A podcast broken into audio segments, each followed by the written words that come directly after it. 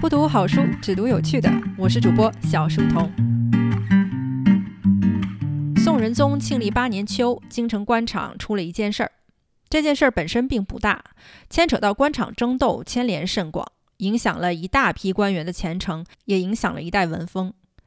唐代以来，农村在春秋两季都要举办赛神大会，家家户户杀鸡宰鹅，呼朋唤友，饮酒欢游。唐诗里面有首《射日村居》，就是描写春社盛况的。宋代这个习俗蔓延到城里，就连朝廷各部的库务都要拿出拆封没用完的办公用品换钱买酒。平日里相好的同僚欢聚一堂，饮酒作乐，至晚方散。有时皇帝还会专门赏赐某个部门，以助其兴。每年春秋两社进奏院是最热闹的地方。进奏院是外省驻京办事处，负责传递朝廷诏令，代奏各地政事。各地州府都将进奏院设在一起，皇帝从尚书省选派一个长官统一管理，叫做提举进奏院，俗称监奏邸。进奏院是各地官员社交的重要渠道，每年的赛神会理所当然也最热闹。此时的提举进奏院是青年才俊苏舜钦。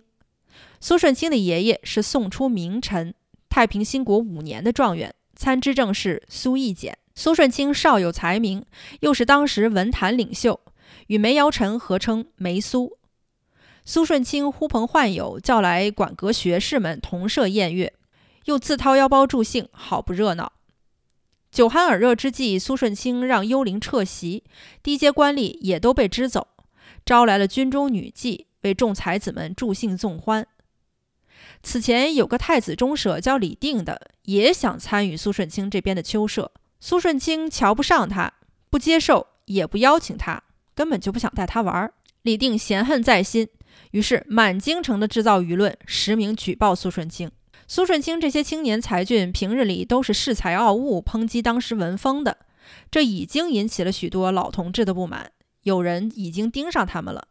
李定这么一闹，御史台马上出面，右拾遗刘元瑜挺身弹奏此事，而且被当做了大案要案。最终，苏舜钦以监主自盗论削籍为民，永不述用。座中与会者全部贬斥，梅尧臣也在其中。刘元于弹劾苏舜钦之后，连坐者很多。当时青年才俊为之一空。刘元于面见宰相时，自夸道：“卿为相公，一网打尽。”此欲出城，刚好朝廷交祀，大赦天下。但是苏舜钦的案子时间太近，不在大赦范围之内。当时也是针对几个大臣，属于朋党之争。朝廷派人拿着文书捕人，入狱甚急。因为都是一时之名士，京城为之震惊。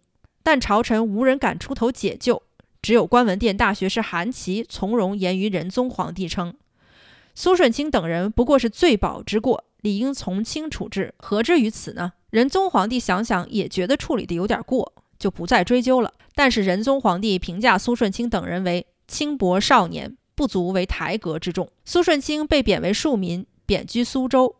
无聊的时候买了沧浪亭，修缮一新，观鱼作诗，聊以度日。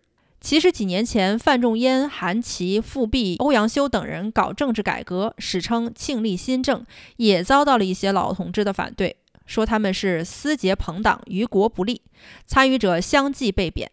因此，有了范仲淹的《岳阳楼记》，欧阳修的朋党论。